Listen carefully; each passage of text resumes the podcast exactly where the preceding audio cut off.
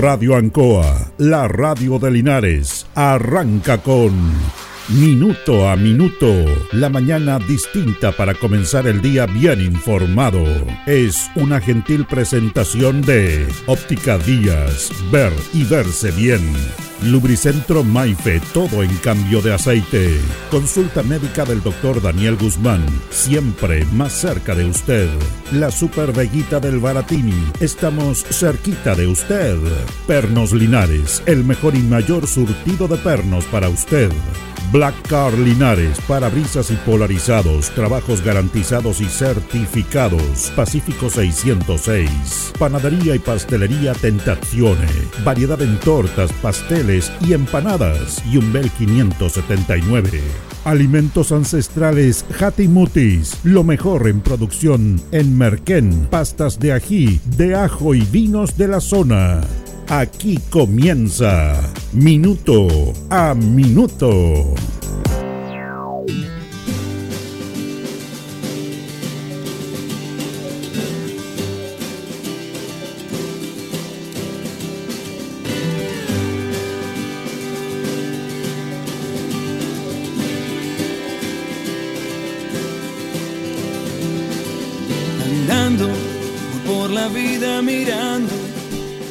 Se estaba discutiendo en comisión, ayer se votó en sala, eh, después de las elecciones, el proyecto del salario mínimo.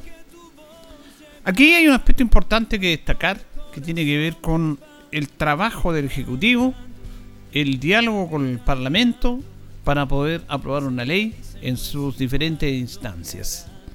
Algunos lo llaman muñeca política del Ejecutivo en relación a esto, porque el Ejecutivo no tiene la mayoría en el Congreso, por lo tanto, para eh, estas leyes que se plantean, o estas reformas que se plantean, tienen que consensuar, conversar, dialogar con la oposición para llegar a un entendimiento y para que su proyecto sea aprobado. Esto es, esto es en el fondo la política, la política en el sentido estricto de política, el diálogo, la conversación, el ceder, la política de verdad, real, porque hemos hablado muchas veces en este programa en ese, en ese tema. Bueno, en la comisión, en la comisión se habían rechazado tres puntos para poder este proyecto ser aprobado. Y se votó en sala. Y ayer, de acuerdo a lo que se pensaba, en lo que estaba presupuestado, la oposición iba a votar en contra. Pero aquí surge una maniobra política del ministro de Hacienda, Mario Marcel, y de la ministra del Trabajo, Yané Jara. Ojo con Yané Jara, ¿eh? Que quizás eh, le dan poca importancia en la prensa, pero ha hecho una labor muy buena en su sector, puede porque sea comunista. Entonces siempre hay como cuando se habla del comunismo como que es el diablo. Ella tiene una militancia, pero ha hecho un excelente trabajo en una cartera que es súper compleja. Ya sacó adelante el proyecto de las 40 horas.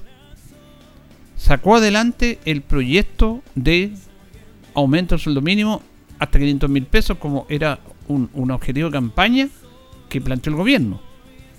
Tiene que trabajar y están trabajando en la reforma previsional. Esto en conjunto con Hacienda. Hacienda pone las plata. Ministerio de Trabajo diseña las estrategias políticas de acuerdo a todo lo que concierne a los proyectos. Tienen que ir unidos porque todo lo que significa gasto tiene que estar Hacienda. Así que ha sido un trabajo muy muy importante. Y ayer cuando se votó en sala, que en un principio se pensaba que se iba a rechazar esto, porque estaba todo el tema de, la oposición al gobierno, todo lo concerniente a las elecciones de los consejeros, que, mezclan unas cosas con otras, el ministro Marcel sacó una iniciativa distinta, porque ya había conversado el gobierno con las pymes. Había un acuerdo importante, aunque había algún sector que no quería. Decían, tiene que darle más plata a las pymes, si no nos aumentamos o no vamos a aprobar el aumento del sueldo mínimo. Pero el ministro Marcel con la, con la ministra Jara sacaron, como se dice, eh, un as, sacaron un conejo con sombrero y plantearon en esta iniciativa que, que se pase al segundo trámite, porque aquí se aprobó ayer y pasa al Senado, pero con la indicación de que la tasa de impuesto de primera categoría en este régimen para las pymes será de 12,5. En estos momentos 10. iba a ser 12,5 y el 2024 iba a ser 25%. Pero la mantuvieron en 12,5 y no va a subir al 25 como señala la normativa. Este se suma al artículo que mantiene en 10% este impuesto este año. Entonces, el ministro Marcel, fuera, con la ministra Jara, fuera de hacer un apoyo a las pymes, también les da esta noticia de que en vez de pagar el impuesto de primera categoría, que todas las empresas tienen que pagarlo, de, de un 25% el año 2024, será solamente de 12,5%, la mitad. Y este año que se va a aumentar, se mantiene en el 10% de impuesto a la primera categoría. Con eso, con eso, eh, la oposición no tuvo más que decir que sí, excepto un sector. Porque hubo 120 parlamentarios que votaron a favor, 24 que votaron en contra de aumentar el sueldo mínimo y 3 se abstuvieron. Luego le vamos a hablar de eso.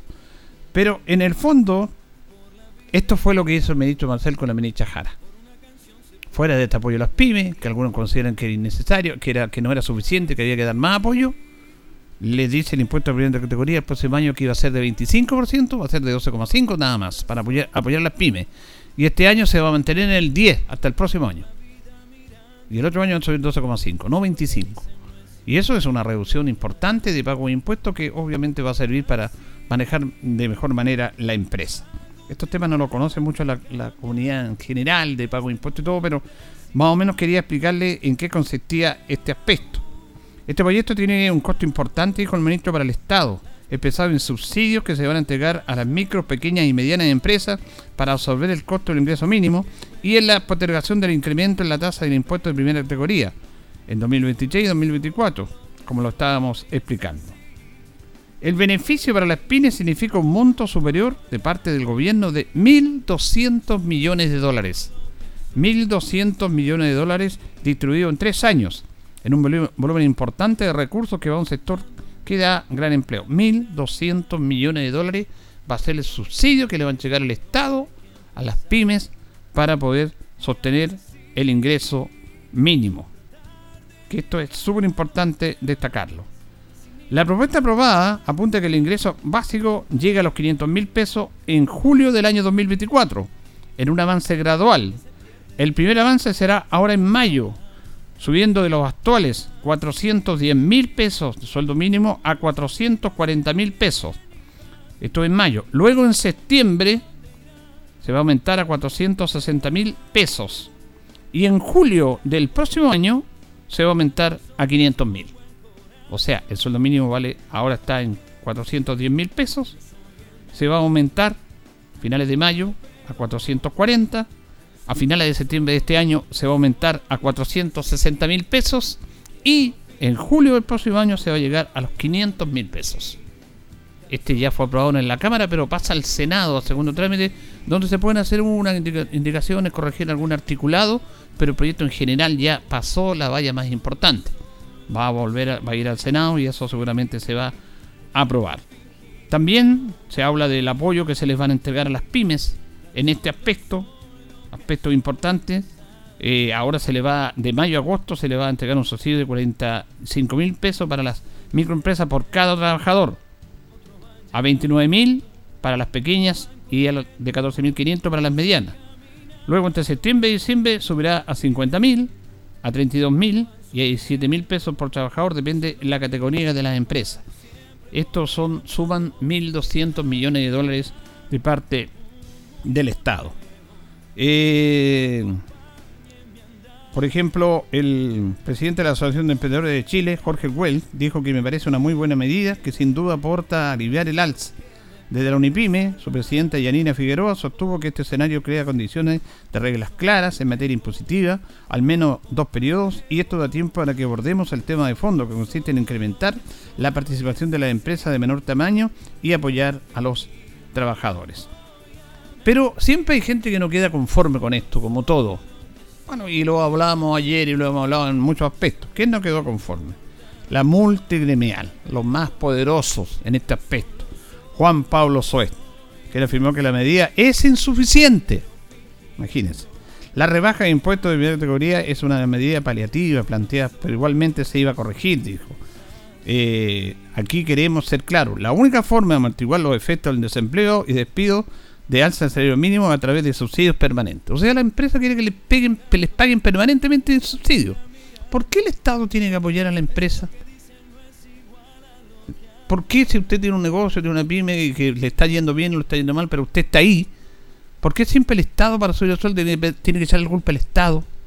¿Por qué las ganancias son siempre para los que están a cargo de la empresa y no para los trabajadores? Y más encima ahora les van a subsidiar. Cosa única en el mundo, ¿ah? Única en el mundo.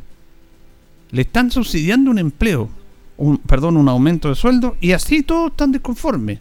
Bueno, la gran mayoría de las pequeñas y medianas no están, no están desconformes, están contentos con esto, pero el señor Suet, que sabemos hacia dónde va, el lado político que tiene, eh, crea cargo la multigremial, dice no, la única manera es de evitar que nosotros paguemos más sueldo y pegamos gente es que haya permanentemente subsidios. O sea, quieren permanentemente que el Estado le esté llegando plata para entregarle los sueldos a los trabajadores. Eso no corresponde. No corresponde. Pero siempre van a haber sectores que van a estar ligados a, a esto. 120 diputados votaron a favor. Hubo tres abstenciones. Joaquín Lavín, de la UDI, Cristian Moreira, de la UDI, y Gloria Navellán, republicana. Ahora es independiente, pero llegó ahí al hemiciclo como republicana. Todos los demás partidos de oposición, la UDI y Renovación Nacional, dijeron que sí a través de este proyecto y a este tema de la carga impositiva del puesto de primera categoría, que este otro año no va a ser de 25%, va a ser solamente de 12,5% y se va a mantener el 10% de aquí al próximo año. Y eso significó que no, el ministro Marcelo y la ministra Jara dijeron sacaron como un as de la galera y ahí no tuvieron nada más que aprobar. Pero hubo 24 votos en contra de aumentarle el sueldo mínimo a los trabajadores con todo este esfuerzo que hacen las mismas empresas, las pymes, porque también hacen un esfuerzo que hace el Estado, entregando 1.200 millones de dólares de subsidio, pero hubo un sector que dijo que no. Todos sus parlamentarios. Adivine quién. Republicano. Republicano dijo, no estamos en contra de aumentarle el sueldo mínimo a los chilenos. Quieren que el Estado le entregue más plata a las pymes. Es fácil así, ¿ah? Entonces, hay una dicotomía total entre lo que piensa la gente, lo que vota la gente y lo que hace su sector. Uno no entiende. Esto habla de que los chilenos son inmaduros. Este es el partido que sacó más votación, que sacó más constituyentes, que la ciudadanía lo respalda y lo respaldó en base a qué? A un discurso de delincuencia, inmigración, también. Pero en la realidad, lo que hace este partido es oponerse a mejores condiciones de vida de los trabajadores, de que sacan la mugre trabajando, que apenas pueden sostener una familia en un mes, porque con 410 mil pesos actualmente, ¿cómo sostiene una familia? Pongámosle de cuatro nomás. La familia, el esposo, la señora, la mamá y dos hijos. Solamente cuatro, o tres. ¿Cómo, cómo sostienen con todos estos temas de los precios, el altos precios, sostienen una familia? Se le va a aumentar un poco más, ya dice, no es tanto, pero se les va a ir aumentando. Pero los republicanos dijeron no, votaron en contra. Pero no hay nada ah, eh, de crítica ante esto. Pues. Los medios grandes, los grandes comentaristas se preocupan de otras cosas y no de hacerle caer al pueblo y decirle a la, gente, decirle a la ciudadanía, miren, republicanos votaron todo en contra. Claro, va a aparecer Rojo Edward, van a aparecer sus líderes explicando que tienen explicación para todo, pero siempre se han opuesto, siempre hay un sector de este país que se ha opuesto a las reformas, siempre, a las reformas que le toque a la gran élite económica, a la polis. Pero ya oponerse con este esfuerzo que hace el Estado, porque el Estado y este gobierno hacen un esfuerzo tremendo, de entregar 1.200 millones de dólares a las pymes para poder, para poder que ellos paguen un salario mínimo para mantener los empleos. Además, dejar de percibir otros millones de dólares porque el impuesto que pensaban recaudar a partir del 2024 del 25% de impuestos por primera categoría va a bajar a 12,5% porque ahí el Estado también pierde plata en no entregar estos impuestos. Pero esa plata que se vayan importa a los trabajadores, al sueldo, que le aumenten un poco, que tenga poder adquisitivo, que esa persona que le aumentan va a comprar y al comprar también paga impuestos y esa plata vuelve al Estado.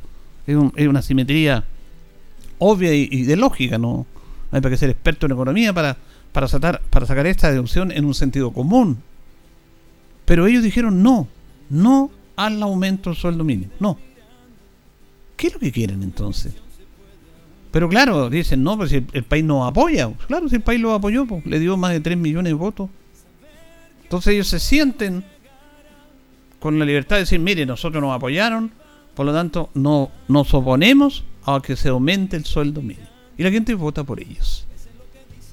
Bueno, esto uno no lo entiende, uno lo entiende porque va hacia lógica.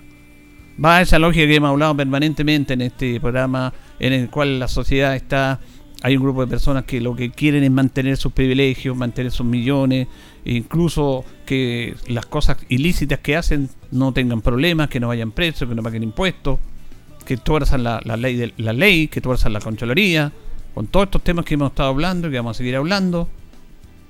Y resulta de que ya, está bien, mantengan su privilegio.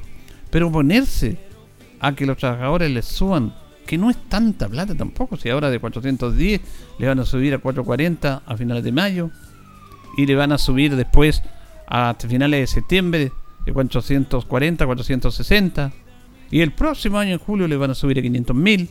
Para ellos no, no pueden. ¿Por qué no pueden? Esa es la pregunta y el emplazamiento que uno hace a este sector político, que más encima tuvo el respaldo de todos los chilenos.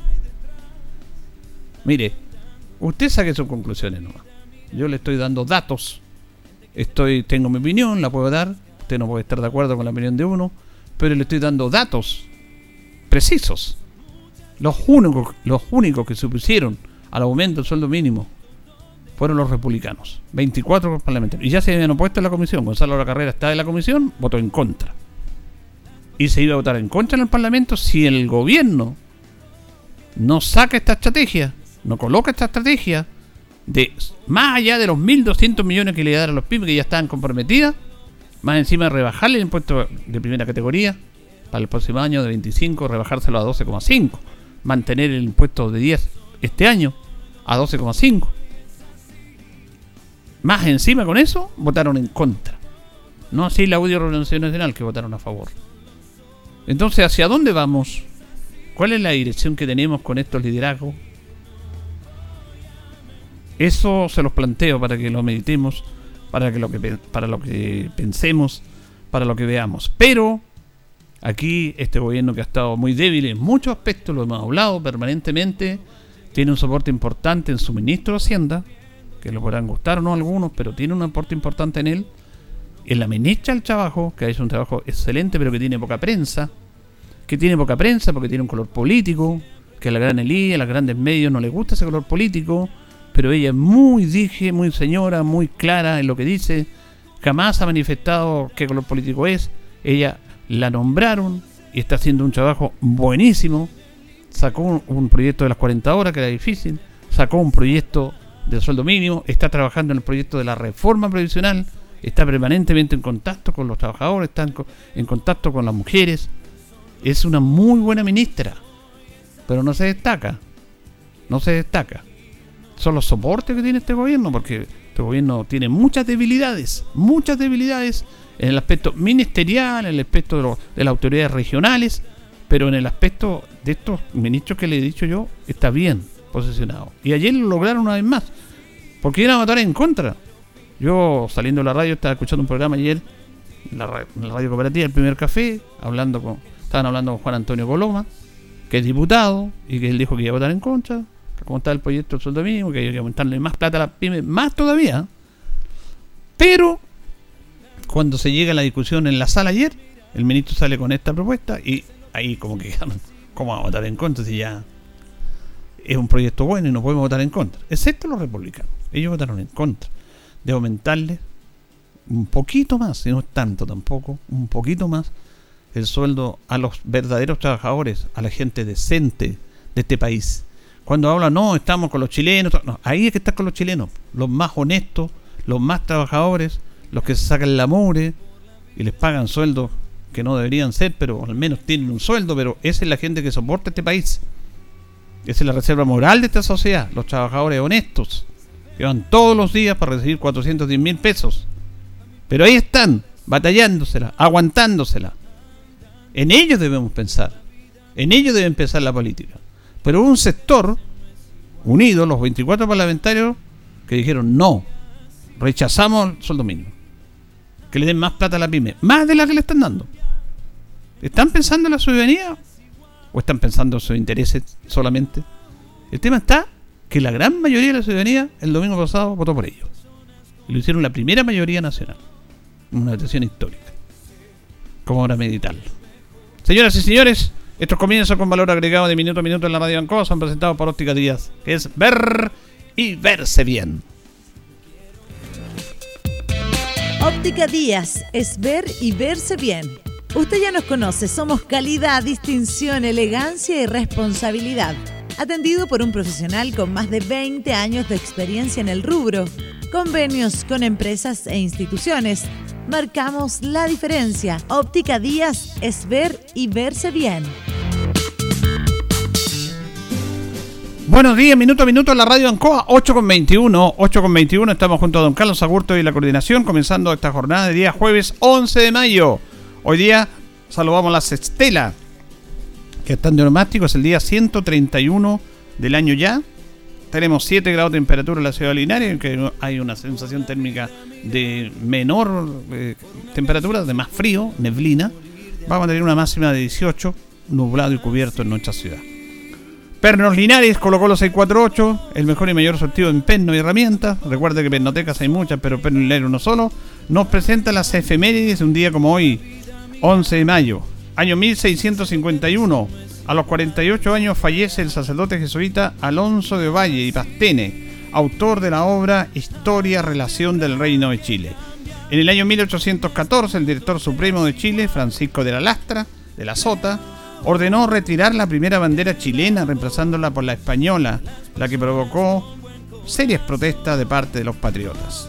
En el año 1929 se celebra la Semana del Niño por iniciativa del Rotary Club.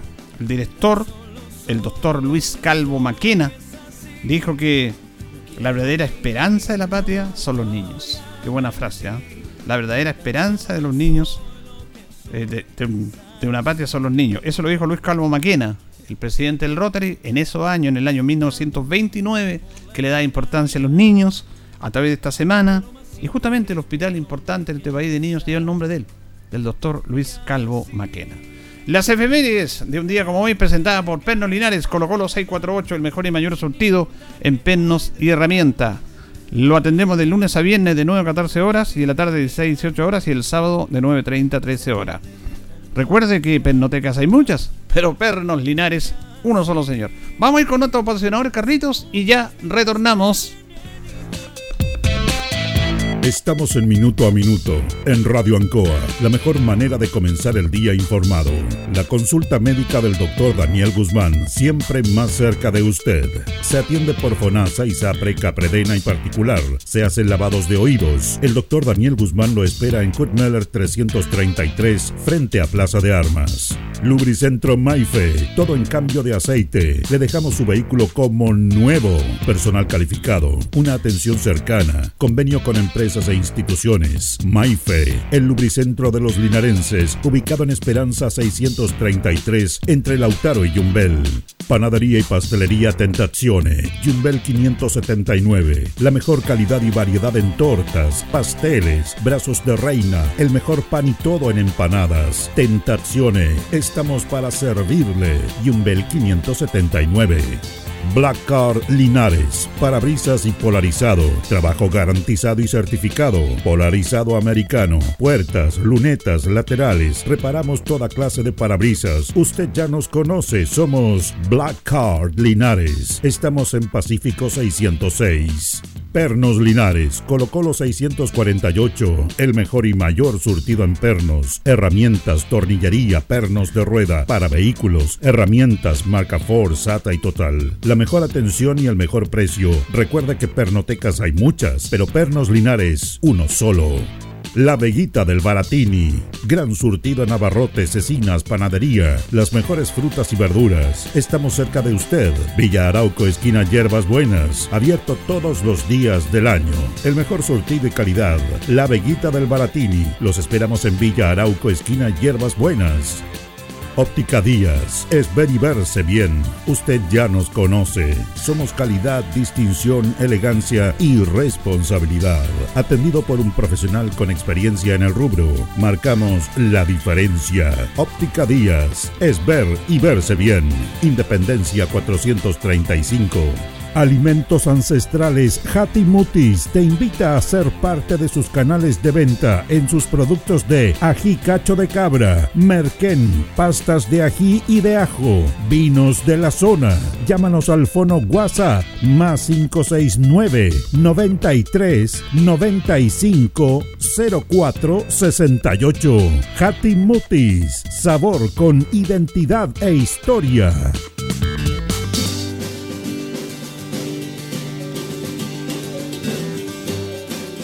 El concejal Cristian González lo invita a viajar por el tiempo. Historia, anécdotas, datos. Es una invitación del concejal Cristian González. Bueno, y vamos a seguir con este proceso que hemos iniciado acá en este segmento de los directores supremos de Chile, que después se llamaron presidente de la República, de todas las elecciones que han habido y llegamos al año 1970, ¿ah? una fecha importante dentro del proceso político en nuestro país. La elección del año 1970 fue un día viernes 4 de septiembre. Chile tenía una población de 8.844.768 habitantes. Registrado para votar, habían 3.539.747. Votaron 2.962.748 con una participación de un 83.70%. Hubo tres candidatos, Jorge Alessandri Rodríguez, Salvador Allende y Radomiro Tomic. Salvador Allende obtuvo 1.075.616 votos, con un 36.63%. Jorge Alessandri Rodríguez, 1.036.278.000 votos, con un 35.29%. Y Radomiro Tomic, Allende era de la izquierda chilena, Partido Socialista, la izquierda, Eduardo eh, eh, Jorge Alessandri de la derecha tradicional, Radomiro Tomi de la democracia cristiana. Radomiro Tomi obtuvo 824.849 votos con un 28.08%. Como no superaron el 50% de acuerdo a la constitución y a las reglas políticas, el presidente tenía que ser ratificado en el Senado, las dos primeras mayorías. Y en el Senado Hubo 153 votos para Allende, 35 para Jorge Alessandri. Por lo tanto, fue ratificado como presidente Allende. En Linares, ¿cómo votaron en Linares en el año 1970? Jorge Alessandri, 20.697 votos. Aquí ganó Alessandri. Salvador Allende, 15.808. Y Radomiro Tomis, 15.547. Ya empezaban a funcionar las encuestas. ¿Se acuerda que las, ayer hablamos de la encuesta del año 64? Que no, andaba muy bien, como ahora. Acá era lo mismo. La encuesta Gallup le daba a Alessandro un 41%, obtuvo un 35%. A Allende le daba un 29%, obtuvo un 35%. Y a Tomis le daba un 28,8%. En realidad ahí le aceptó porque Tomis sacó un 28,6%. La encuesta Opinión Pública. Alessandri, 36%. Bueno, aquí en este aspecto anduvieron más parejos. Allende le dieron un 28%, cuando en realidad Allende sacó un 35%, y a Tomis le dieron un 33%, sacó un 28%. La encuesta Jamuy, 40% para Alessandri, 33% para Allende, 26% para Tomis. La encuesta Cervec le dio 30% a Alessandri, Alessandri sacó 35%, le dio 33% a Allende, Allende sacó 35%, y a Tommy le dio un 36%. Esta encuesta le dio ganador a Tommy, pero Tommy salió último con 28.8%. Bueno, es parte de todo lo concerniente a esta historia política de las elecciones presidenciales, que debían ser del 70 al 76, pero usted sabe lo que pasó, se interrumpió el proceso democrático. Y vamos a volver mañana con la vuelta a la democracia como fueron las elecciones presidenciales. Vamos a ir a la pausa. Y vamos a volver a nuestro segundo bloque con el profesional kinesiólogo del Departamento de Salud, don Omar Méndez, para hablar de estas enfermedades respiratorias que nos, nos atacan en esta época del año, del año, de los procesos, de todo eso conversamos en nuestro segundo bloque. Es así, quiero fingir no. La hora en Ancoa es la hora. Las 8 y 30 minutos. Noche de clásicos en Marina del Sol. Este viernes 12 de mayo te esperamos con una noche de clásicos junto al doble de Cristian Noval. Desde las 22 horas en el escenario principal, ven a cantar y a disfrutar de los grandes éxitos del gran artista mexicano, pagando solo entrada al casino. Te esperamos con el mejor panorama para tu fin de semana. Viernes 12 de mayo desde las 22 horas junto a la voz del doble en Chile de Cristian Nodal. Casino Marina del Sol. Juntos pura diversión. Señor agricultor o señora agricultora, si usted sembró maíz con apoyo financiero o técnico de INDAP, ponga atención a lo siguiente. Se informa que como parte de las medidas impulsadas por el Ministerio de Agricultura para apoyar comercialización de maíz de los pequeños productores nacionales, Cotriza se encuentra comprando maíz en la región del Maule. Los lugares y precios de compra son planta Copeval San Javier 25.100 pesos quintal más IVA, planta Agrotrima Putagán 25.100 pesos quintal más IVA. Antes de enviar su maíz, infórmese si es beneficiario del programa de compras de maíz llamando o enviando un WhatsApp al 56 226 96 79 79 o bien obteniendo mayores antecedentes en oficinas del área de INDAP en la región del Maule. Cualquier otra información relacionada con los beneficiarios, volúmenes de compra, localidades, precios de venta, condiciones de entrega y formas de pago la puede encontrar en el sitio web de Cotriza, www.cotriza.cl. Ruta 2000. Muévete rápido, cómodo y seguro. Muévete con la calidad de Ruta 2000, la flota más grande de la región. Súbete a un Ruta 2000, la mejor opción. Rapidez, seguridad, cordialidad. Ruta 2000. Llámanos al 73 2 21 2000. 73 222 2000, 73 222 2001, 73 233 0911. Prefiera Ruta 2000. Ruta 2000. Elígenos porque simplemente somos los mejores.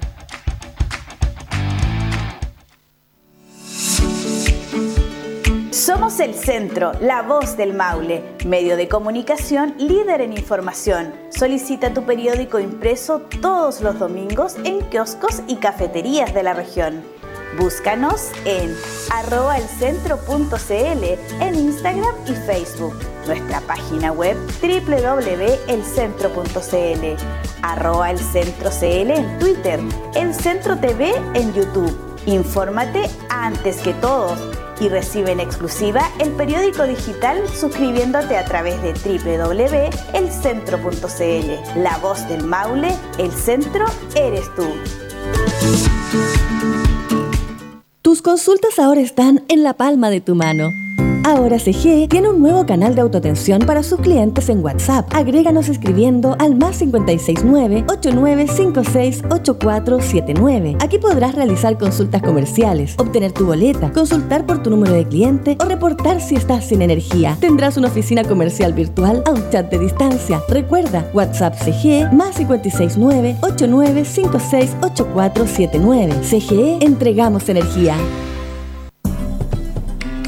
Llegó a Linares la señora Elena, orientadora, consejera tarotista con estudios en Europa y Centroamérica. Le garantiza soluciones a problemas en los ámbitos más importantes de su vida, salud, trabajo, crisis emocionales.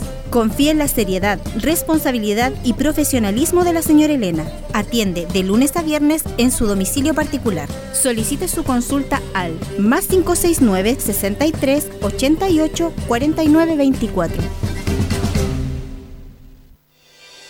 Atención vecinos de las poblaciones El Esfuerzo, 12 de octubre y Villa Estero El Molino. La Municipalidad de Linares le invita a limpiar su sector. Este sábado 13 de mayo de 9 a 12 horas, saque a la calle durante el mismo día chatarras o cachureos, los cuales serán recogidos por los camiones recolectores y personal municipal. Recuerde, este sábado 13 de mayo de 9 a 12 horas, la Municipalidad limpia los sectores vecinales de El Esfuerzo, 12 de octubre y Villa Estero El Molino, en el cuadrante comprendido por Avenida Esfuerzo por el norte, Esteros del Sur por el sur, Pedro Aguirre Cerda por el oriente y Cardenal Silva Enríquez por el poniente. Saque a la calle chatarras u objetos en desuso y con ello haremos de nuestro sector un lugar más limpio y ordenado, por una comuna más limpia y sin contaminación. Linares Municipalidad, crecer juntos. Radio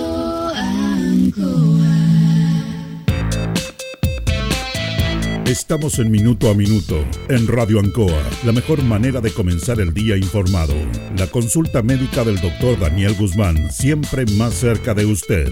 Se atiende por FONASA, ISAPRE, CAPREDENA y particular. Se hacen lavados de oídos. El doctor Daniel Guzmán lo espera en Kutmeller 333, frente a Plaza de Armas. Lubricentro Maife, todo en cambio de aceite. Le dejamos su vehículo como nuevo. Personal calificado, una atención cercana, convenio con empresas e instituciones. Maife, el lubricentro de los linarenses, ubicado en Esperanza 633, entre Lautaro y Yumbel. Panadería y pastelería Tentazione, Yumbel 579. La mejor calidad y variedad en tortas, pasteles, brazos de reina, el mejor pan y todo en empanadas. Tentazione, estamos para servirle. Yumbel 579. Black Car Linares, parabrisas y polarizado, trabajo garantizado y certificado, polarizado americano, puertas, lunetas, laterales, reparamos toda clase de parabrisas. Usted ya nos conoce, somos Black Car Linares. Estamos en Pacífico 606. Pernos Linares, Colo Colo 648, el mejor y mayor surtido en pernos, herramientas, tornillería, pernos de rueda, para vehículos, herramientas, marca Ford, SATA y Total. La mejor atención y el mejor precio. Recuerda que pernotecas hay muchas, pero Pernos Linares, uno solo. La Veguita del Baratini. Gran surtido en abarrotes, cecinas, panadería. Las mejores frutas y verduras. Estamos cerca de usted. Villa Arauco, esquina Hierbas Buenas. Abierto todos los días del año. El mejor surtido y calidad. La Veguita del Baratini. Los esperamos en Villa Arauco, esquina Hierbas Buenas. Óptica Díaz es ver y verse bien. Usted ya nos conoce. Somos calidad, distinción, elegancia y responsabilidad. Atendido por un profesional con experiencia en el rubro, marcamos la diferencia. Óptica Díaz es ver y verse bien. Independencia 435. Alimentos Ancestrales Hatimutis te invita a ser parte de sus canales de venta en sus productos de ají cacho de cabra, merquén, pastas de ají y de ajo, vinos de la zona. Llámanos al fono WhatsApp más 569 93 95 04 68. Hatimutis, sabor con identidad e historia.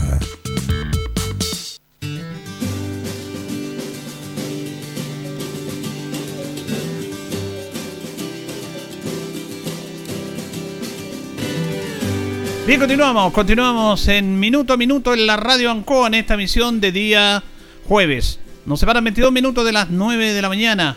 Vamos a compartirnos eh, siguiendo el bloque con eh, el profesional, kinesiólogo del Departamento de Salud, don Omar Méndez, que lo tenemos con nosotros acá. ¿Cómo está, Omar? Muy buenos días, gusto saludarlo. Muy buenos días, primero saludar a todos quienes nos escuchan eh, el día de hoy y Julito, por supuesto, un agrado eh, estar nuevamente por acá con todos ustedes. Bueno, siempre conversamos en la profesión de salud, Omar, ya es importante esto, que es parte de la salud primaria.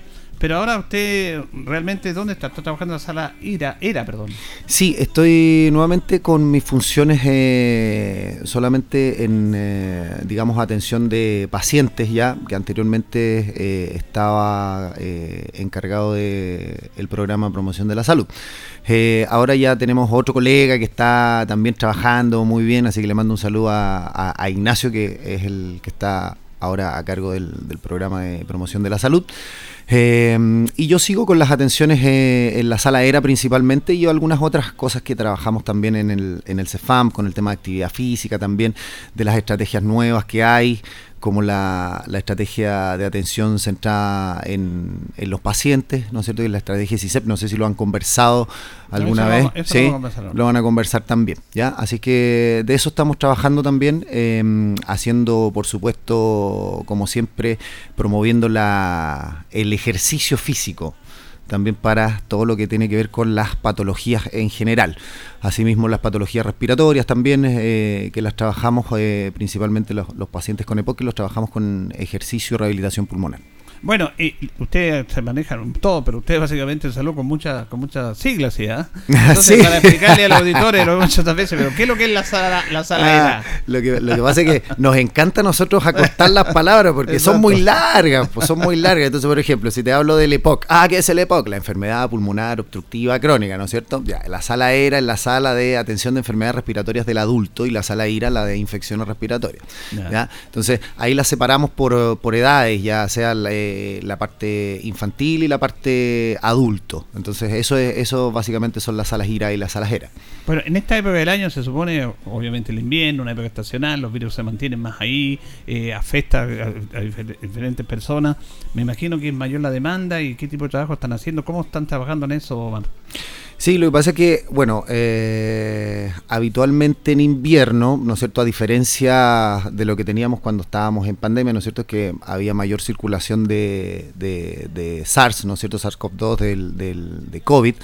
Eh, empezaron a disminuir un poco la circulación de otros virus respiratorios que eran los que habitualmente nosotros eh, trabajamos en esta época que empiezan a aumentar, ¿no es cierto? Como el virus respiratorio sincicial y empiezan a venir las bronquitis por ese tipo de, de virus. Eh, al momento nosotros estamos, eh, todavía no, no, estamos en el pic, han ido aumentando, sí, estuve revisando la- la- las estadísticas, han ido aumentando en relación a la semana anterior la cantidad de infecciones respiratorias por los diferentes virus en general. ¿Ya?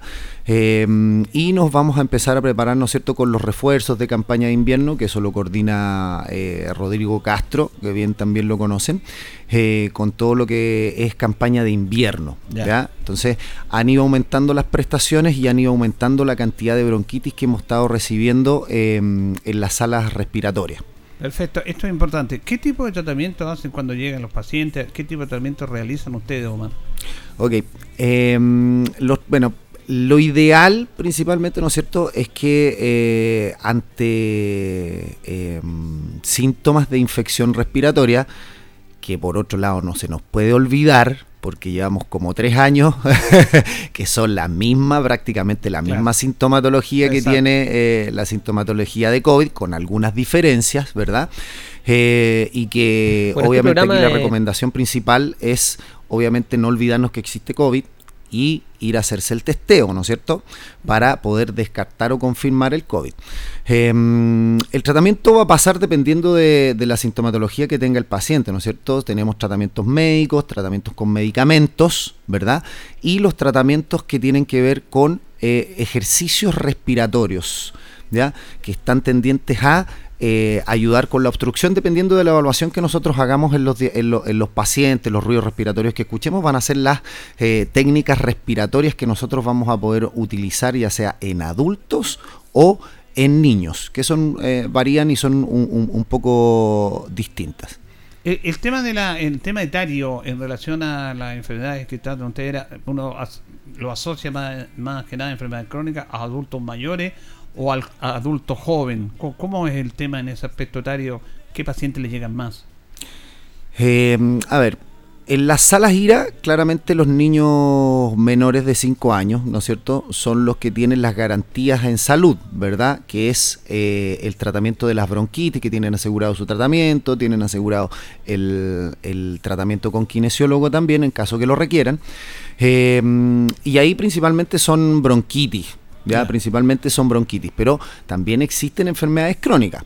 ¿Qué enfermedad crónica podemos encontrar en los niños? Asma principalmente. ¿ya? asma principalmente, y quizás algunos secuelados por eh, algunas otras patologías que, por ejemplo, pudiesen ser niños secuelados de adenovirus, etcétera, ¿ya? que también pueden estar eh, incluidos dentro de los pacientes que son nuestro bajo control y son los pacientes que tienen esas patologías crónicas. Y además, los niños que sufren de cuadros respiratorios a repetición y que son menores de 5 años, ellos nosotros los llamamos como SBO recurrente, ya síndrome bronquial obstructivo recurrente. ¿Cómo los diagnosticamos? Con tres o más cuadros bronquiales en el periodo de un año. Eso significa, el SBO recurrente es casi como un paciente asmático. ¿ya? El tratamiento medicamentoso que se da a través de los inhaladores ¿ya? es el mismo que le damos a los pacientes asmáticos. ¿Por qué no le diagnosticamos asma? ¿Ya? Porque hay una condición en los niños menores de 5 años que es igual a la que tiene el paciente asmático. El asma tiene dos componentes, uno que es inflamación de los bronquios y otro que se llama hiperreactividad de la vía aérea. Oh, pero ¿qué es la hiperreactividad, kinesiólogo? Ok, esto es lo que yo le llamo los músculos respiratorios alaracos. ¿Ya? Es decir, reaccionan y se apretan ante un montón de estímulos, ya desde frío, emociones fuertes, polvo, infecciones respiratorias, ya. Eso ocurre y eso es normal hasta los 5 años. De los 5 años en adelante, ya ahí estamos pensando en hacer el diagnóstico de asma. ¿ok? Entonces, por eso los tratamos igual. Y la inflamación que tienen estos niños, pequeños, ¿no es cierto?, menores de 5 años, está dada, ¿por qué? Porque tienen muchas bronquitis a repetición. Acuérdate que todas las itis en general nosotros decimos que son inflamaciones, ¿cierto? Y eso es lo que, lo que habitualmente conocemos. Entonces, mantienen una vía aérea inflamada y tienen la hiperreactividad bronquial. Entonces, básicamente es lo mismo que el asmático. ¿ya? De ahí en adelante tenemos eh, diferentes eh, otras patologías respiratorias. Ya hablamos de patologías respiratorias del adulto que también pueden ser asmáticos, ya que también están eh, garantizadas por la ley auge, ¿sí? Y otra de las patologías respiratorias que son bastante prevalentes en las salas ERA son la enfermedad pulmonar obstructiva crónica, el EPOC, ¿ya? que en el 80% de los casos está producido por el humo del cigarro. ¿ya?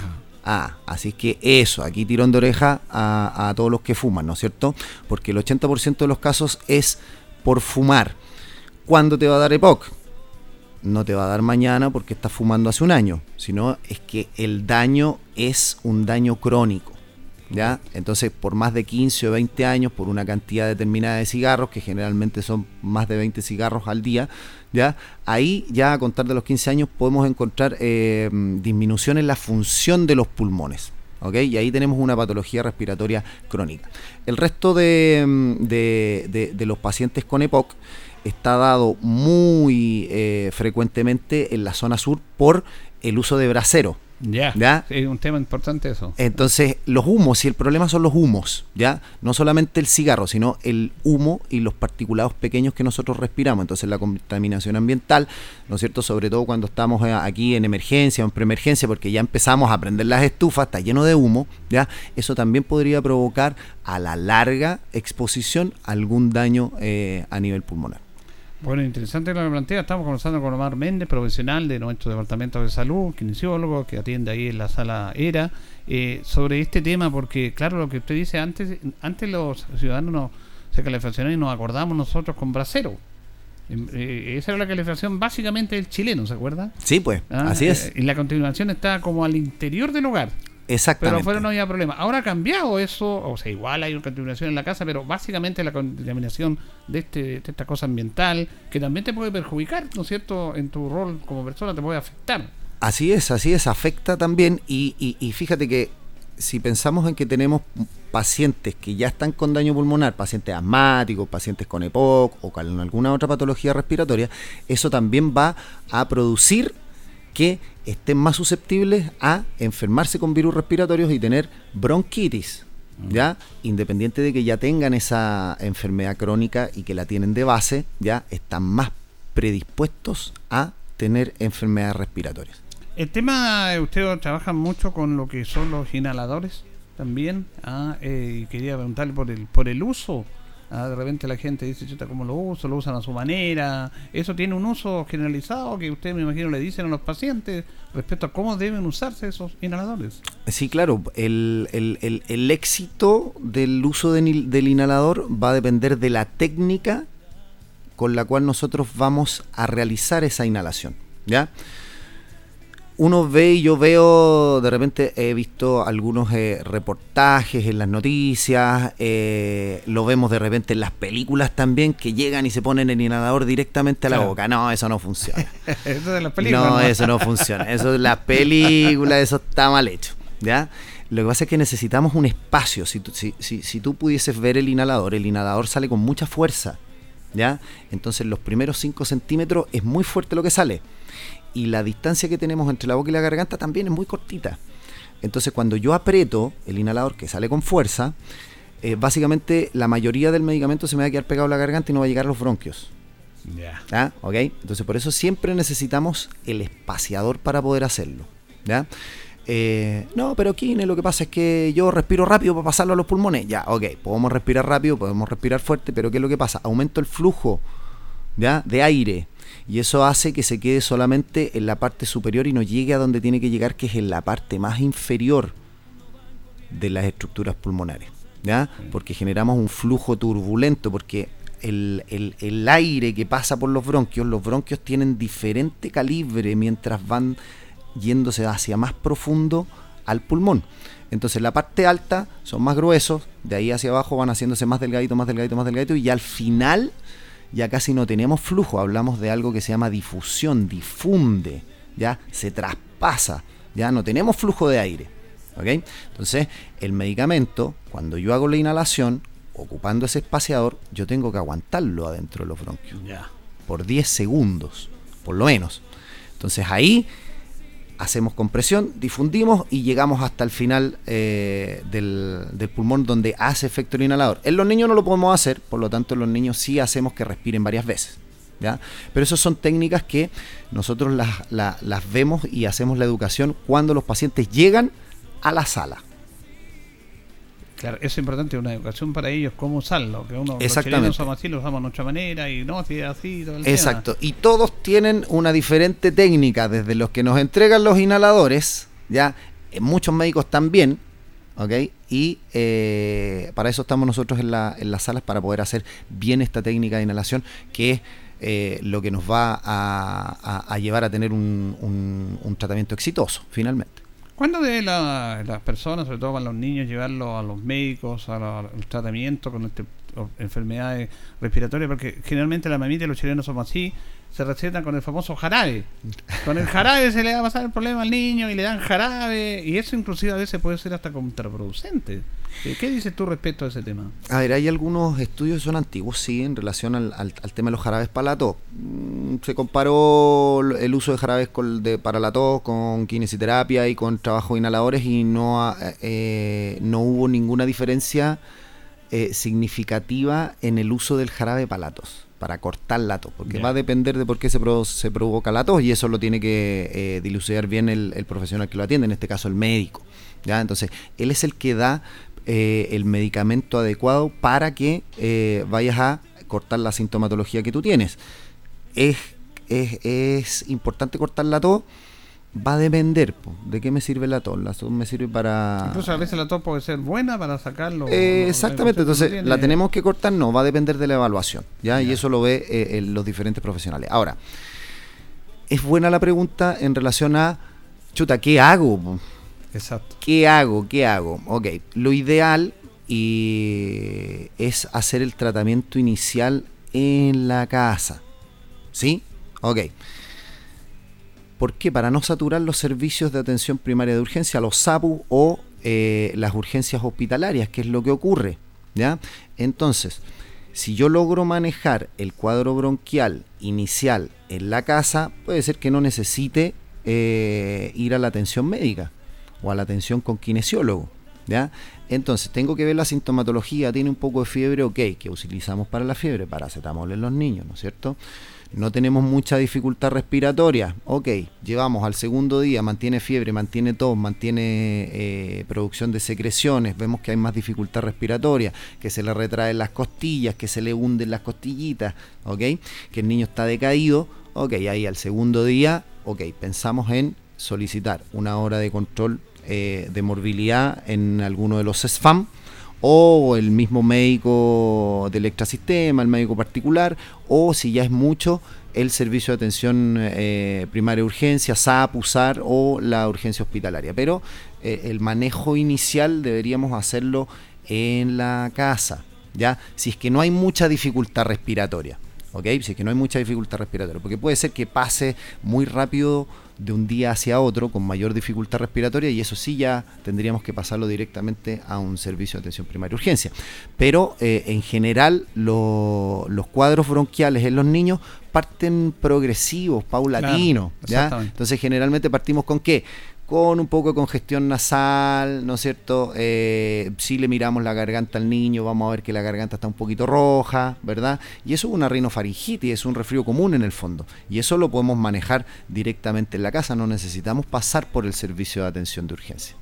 Bueno, nos quedan los últimos dos minutos para preguntarle en relación a los ejercicios físicos, sobre todo los adultos mayores, porque yo he conversado con personas mayores, uno ya está mayor también, eh, y dicen, chuta, ¿cómo si yo no tengo la capacidad física para hacer ejercicio y todo? Pero ustedes se centran en lo importante, independiente de la edad del ejercicio físico, para ir superando esos problemas también. Exactamente, el ejercicio físico es algo fundamental, fíjate, mejora el sistema inmunológico, lo hace más fuerte, ¿verdad? Nos mantiene la fuerza muscular, que es lo que nosotros necesitamos. Entonces ahí tenemos, por ejemplo, en el caso de los adultos mayores tenemos el programa Más Adultos Mayores, ¿no es cierto? Entonces ya lo hemos tenido acá, ya hemos conversado con ellos, se acercan a los CEFAM, los CEFAM están eh, eh, y todos saben cuál es el procedimiento para que los pacientes logren llegar a hacer actividad física con ellos, y no solamente actividad física, sino que actividades cognitivas también. ¿ya? Entonces, eso es súper importante, que nos mantengamos siempre bien activos, con harta fuerza. Da lo mismo la edad, da lo mismo la edad. Todos vamos a mejorar en cierta medida si empezamos a hacer ejercicio físico. ¿ya? Tenemos que manejar esa fuerza muscular principal para que nosotros podamos tener una vejez un poquito mejor. ¿Ya? ¿Qué es lo que nos pasa ahora? Que lo que tenemos son pacientes adultos mayores que además estuvimos en pandemia, estuvimos encerrados, no se movieron mucho, entonces hay pérdida de, fuerza muscular también. Y eso es súper importante mantenerlo. Incluso, perdón, la persona que está sentada sin poder movilidad en las piernas, que se puede, incluso, incluso así puede hacer actividad física. Pero por supuesto, si tenemos los brazos bien, podemos trabajar eh, miembro superior no hay ningún problema, si se puede, siempre podemos hacerlo. Lo que pasa es que eh, estamos acostumbrados a la excusa y aquí es donde yo lo reto. Entonces la excusa, excusa, excusa, no es que no tengo tiempo, no es que no tengo tiempo. Ah, usted se lava los dientes, usted se ducha todos los días, si es un hábito. Ok, esto se hace un hábito. Eso es lo que eso, eso, eso, eso es lo que tenemos que lograr con el tema de la actividad física. Y la actividad física y el ejercicio físico también está para la rehabilitación. Yo hago rehabilitación pulmonar en los pacientes con EPOC. Y se realiza a través de ejercicio. Entonces, ejercicios de fuerza, fuerza muscular, trabajo de intervalos de alta intensidad, hay un montón de ejercicios que podemos realizar y obviamente la musculatura respiratoria. Entonces, esos pacientes están dentro de un programa que son los pacientes que están bajo control, ¿ya? En el programa ERA, y ellos son los que nosotros los evaluamos con médicos, les damos el pase para que puedan hacer ejercicio y están trabajando en un programa que dura alrededor de tres meses. Y lo ideal es que ellos se mantengan haciendo ejercicio posterior. ¿ya? Entonces, aquí, bueno, lo importante eh, eh, en relación ahora a la prevención, ¿no es cierto?, de enfermedades respiratorias, que yo creo que si yo le pregunto, Julito, usted me las dice todas, si son tres años, es lo mismo, es lo mismo. Uh, ¿qué, el uso de mascarilla, ya sabemos que el uso de ah. mascarilla ya no es obligatorio, ¿no es cierto? Pero, por ejemplo, si estamos en lugares aglomerados, uso de mascarilla. Eso evita, ¿no es cierto?, que nos vayamos a, contagiar. El lavado de manos frecuente, el, no realizar cambios de temperatura. Bueno, aquí un concepto en, el cambio de temperatura, no necesariamente me voy a enfermar si hago cambios de temperatura, pero sí me predispone a que mm. me enferme con mayor facilidad con un virus, ¿ya? Respiratorio el frío de por sí no va a generar la enfermedad. Si no hay virus, no va a haber enfermedad, pero nos va a predisponer en eso.